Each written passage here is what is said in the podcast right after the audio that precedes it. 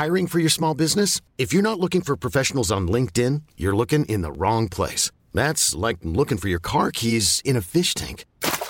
LinkedIn helps you hire professionals you can't find anywhere else, even those who aren't actively searching for a new job but might be open to the perfect role. In a given month, over 70% of LinkedIn users don't even visit other leading job sites. So start looking in the right place. With LinkedIn, you can hire professionals like a professional. Post your free job on linkedin.com slash achieve today. Bonjour à toutes et à tous, bienvenue dans le podcast Assure. Hello Big Rusty, what's up? Salut Guillaume, what's up, très bien. Et bah formidable, aujourd'hui on va parler de Charles Oliveira et de ses ambitions. Oui, il ne s'arrête plus. Montée ou descente, monsieur, pourrait peut-être devenir le nouveau Triple C ou déjà Champ Champ. En tout cas, euh, on voit quelqu'un qui a envie d'être conquérant et ça nous fait plaisir ou pas. Vous allez découvrir d'ici quelques secondes avec le générique. Soit.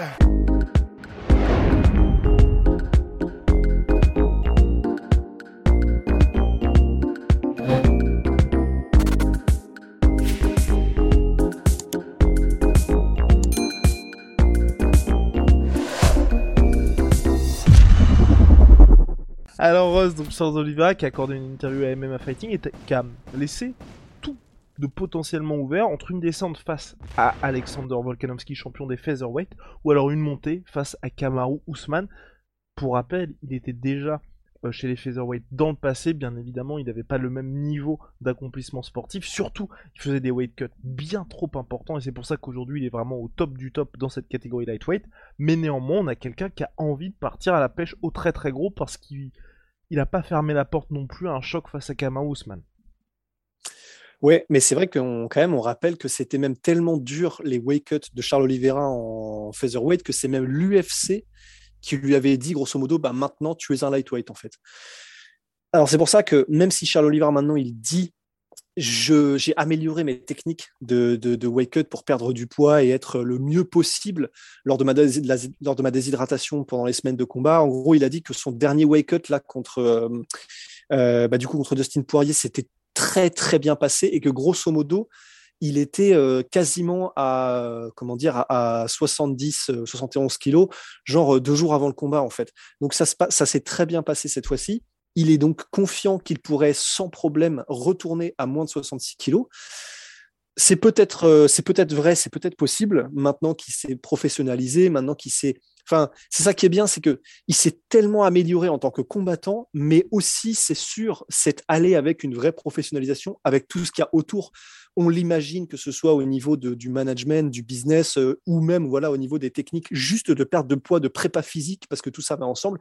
C'est vraiment un tout en fait ça commence à être un vieux roublard de l'UFC et effectivement, ça va avec l'expérience et donc ça va avec ce genre de choses. Maintenant, ceci étant dit, cela étant dit, le fait qu'il pourrait donc peut-être plus facilement qu'avant mhm. redescendre en featherweight, ben, il n'empêche que quand même, je pense que là, il est parfait en lightweight, mais parfait. Parce que, ben, évidemment, c'est pas juste une histoire de weight cut. S'il descend euh, en moins de 66 ou s'il monte chez les moins de 77, bah, c'est pas juste une histoire de est-ce qu'il peut perdre le poids, parce que la vitesse des femmes. Hmm? Je me permets de couper Rust quand même. Euh, c'est pas dans les mêmes conditions non plus, tu vois. Je pense qu'aujourd'hui, le Charles Oliveira, s'il venait à descendre ou à monter, il serait dans des conditions de champion. Il serait bien évidemment que il aurait cette possibilité pour lui aussi là d'avoir tout un staff qui pourrait l'accompagner pour la descente comme pour la montée, un staff qu'il n'avait pas auparavant lors de sa carrière featherweight où il avait des mine de rien des salaires bien moindres et surtout il n'y aurait pas les mêmes enjeux pour l'UFC, à savoir potentiellement un champ champ et une future grosse grosse star pour le Brésil, tu vois. Donc je me dis que ça pourrait être différent de ce qui se passait par le passé où il était pas tout seul, tu vois, mais c'était là là il pourrait vraiment bénéficier des meilleurs que ce soit pour la montée ou pour la descente. Oui, non, c'est sûr. En fait, ça, ah, bah, c'est pour ça. Je suis absolument d'accord, mais en fait, c'est pour ça que moi, maintenant, le, le, entre guillemets, le souci que je vois, c'est même plus vraiment de faire le wake up, de descendre ou de monter et d'avoir le niveau, euh, le meilleur niveau qu'il lui est possible d'atteindre, parce que ça, je pense que maintenant, c'est donné, à mon avis, effectivement. Hum, le seul problème maintenant, je vois, c'est juste, ben, s'il monte en welterweight, il monte donc chez des monstres parce que entre lightweight et welterweight, c'est c'est vraiment pas les mêmes animaux quoi. Enfin bah déjà on prend 6 kilos et en gros tu tombes face à des mecs comme Kamaru Usman. parce que donc là, on parle de Champ Champ, ça veut dire que donc en l'état, ce serait Kamar Ousmane, et il l'a dit. Là, c'est pas du tout les mêmes, comment dire, la même mayonnaise, parce que les impacts de tes coups n'auront pas le même effet. Euh, bouger des mecs de ce poids-là, qui sont donc euh, grosso modo des gars qui font euh, peut-être 90-95 kilos dans la vie de tous les jours, c'est pas pareil. Les gars qui sont en plus de gros lutteurs, des gars comme Kamaru Usman, comme Colby Covington, pas évident d'aller les chercher. ah, je pense qu'ils s'éterniseraient pas dans l'une ou l'autre des catégories. Ouais, ce serait un one-off, quoi. Mais du coup, c'est tellement pas les mêmes monstres que welterweight show, parce que même s'ils sont un peu moins rapides que les lightweights, c'est, mhm. le, gap physique est vraiment énorme.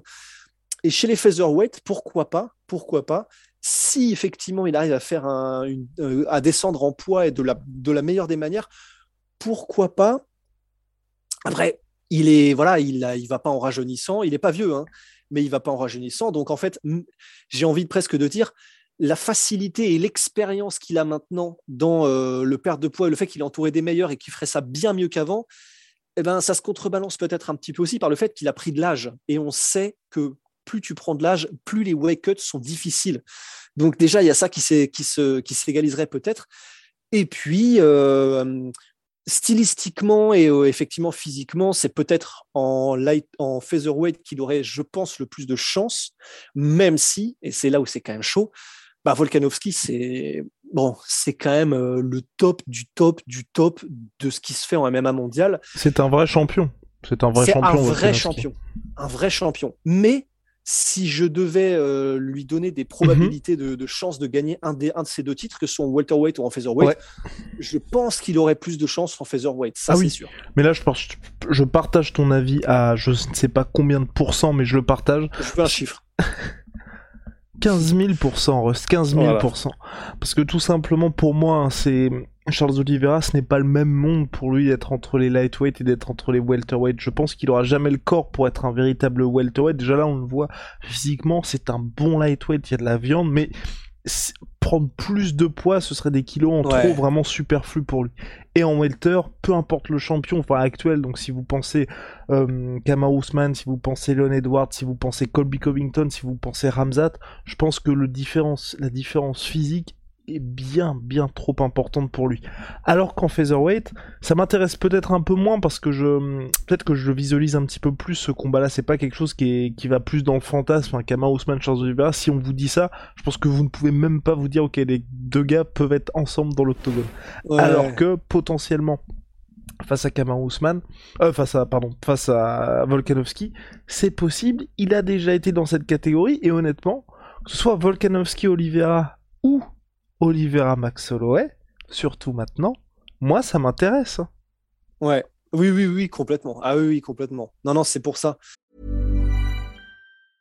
Hiring for your small business? If you're not looking for professionals on LinkedIn, you're looking in the wrong place. That's like looking for your car keys in a fish tank. LinkedIn helps you hire professionals you can't find anywhere else, even those who aren't actively searching for a new job but might be open to the perfect role. In a given month, over 70% of LinkedIn users don't even visit other leading job sites. So start looking in the right place. With LinkedIn, you can hire professionals like a professional. Post your free job on linkedin.com slash achieve today. C'est pour ça que, bah, complètement, si c'est featherweight, euh, let's go. Enfin, vraiment, allons-y, quoi. Parce qu'en fait, j'étais en train de réfléchir à est-ce que ça a déjà été fait? Parce que tu sais, on, a donc maintenant pas mal d'exemples de double champion. J'étais en train de réfléchir à est-ce que ça a déjà été fait entre lightweight et welterweight? Et si ma mémoire est bonne, oui, par BJ Penn contre Matthews. Mais c'était un autre, euh, c'était, c'était le MMA était, c'était une autre génération, c'était une autre ère. Et puis en plus, BJ Penn, pour le coup, il avait l'habitude, même lui, de combattre en poids lourd. On se souvient, il a combattu l'Automachida et tout ça. Euh, en poids lourd, hein, d'ailleurs. Donc l'Automachida lui-même était euh, en mode euh, bon, vas-y, on se laisse aller. Mais depuis que le MMA s'est professionnalisé au point où il est professionnel aujourd'hui, je, ouais, ça, ça, c'est vraiment un gap énorme, quoi. Après, personnellement, moi, je pense qu'il y a plus de chances qu'on ait Holloway, Oliveira 2 pour le Chem Chem, mais pour le Chem Chem de Max Holloway. Oh Oh là là euh, D'ailleurs, bah oui. Malheureusement, blessé, hein, malheureusement blessé. Mais, mais tu vois, je pense que c'est plus probable que les deux s'affrontent en lightweight plutôt qu'en featherweight. Ouais, ouais, ouais, complètement. Ouais.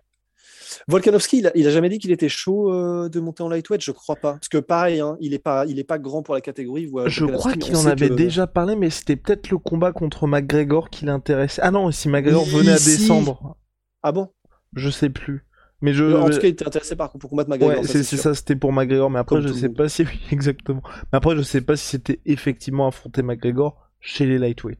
En tout cas, ce qui est sûr, c'est que euh, la Charles Oliveira est vraisemblablement chaud pour tout le monde.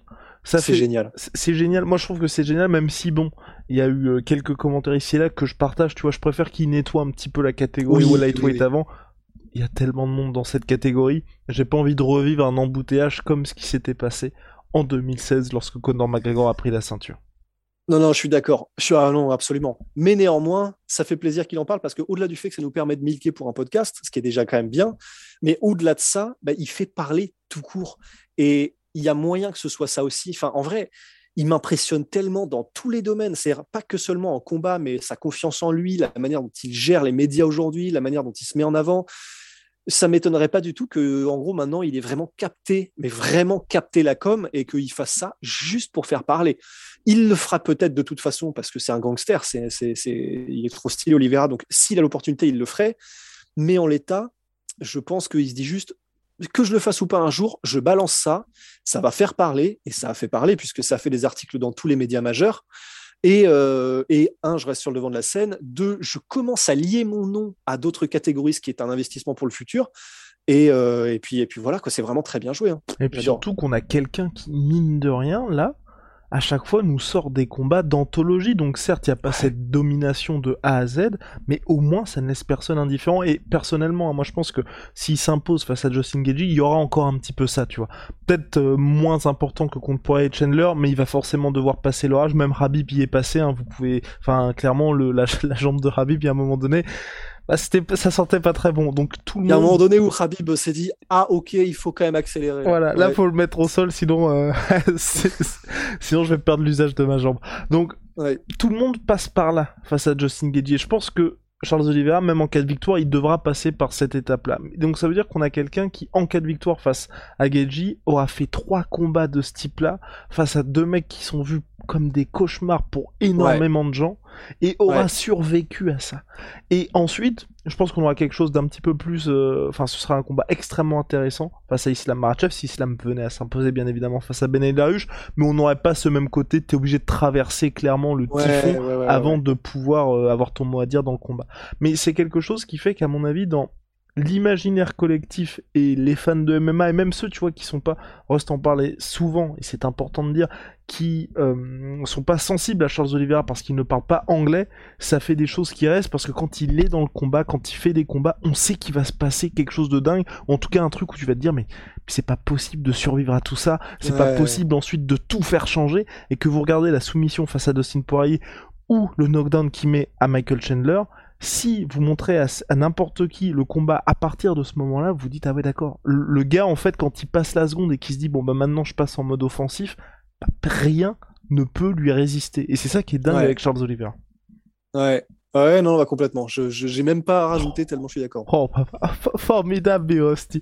Bon, bah, du coup, on a terminé sur Charles Oliveira et ses envies de monter ou descendre de ceinture. En tout cas, c'est quelqu'un qui a de l'ambition, Charles Oliveira.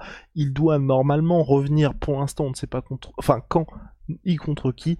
Justin Gagey tient la corde, même si l'ombre de Conor McGregor plane sur tout ça. Allez, ouais, bah ouais. Eh oui, comme à chaque fois. et, puis, mm. bah, et puis, juste euh, comme à chaque fois, mais juste avant, euh, et puis Charles Oliveira est le premier à vouloir Conor devant tout le monde. Hein. C'est ça qui est génial. Évidemment, évidemment. Il faut mettre à, l'abri la famille. Big shout out. La famille. La femme. Et la favela, pardon. Oui, la favela. Big Sana, Mesut Piva et Moins 38% sur tout MyProtein avec le code la sueur Venom, sponsor de l'UFC, sponsor de la sueur, vous le savez. Allez, see ya, Big.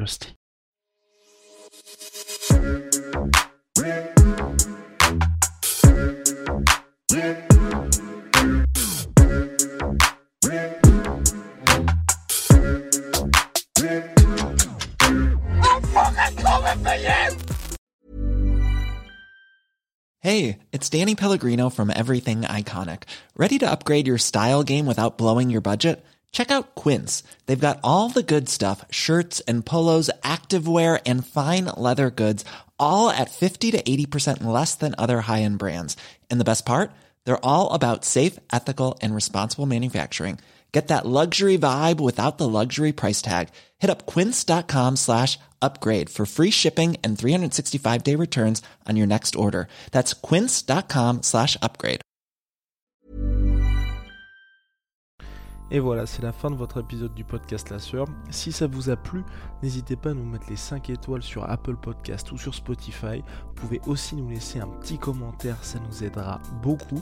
Et si vous voulez aller plus loin avec nous, vous tapez La Sueur sur toutes les plateformes ou sur les réseaux sociaux, vous nous trouverez. Et là, vous nous écoutez très certainement en audio. On est aussi en vidéo sur YouTube, mais également sur Snapchat. Là encore, vous tapez la et on sera là. Merci de votre fidélité et à très vite pour de nouvelles aventures.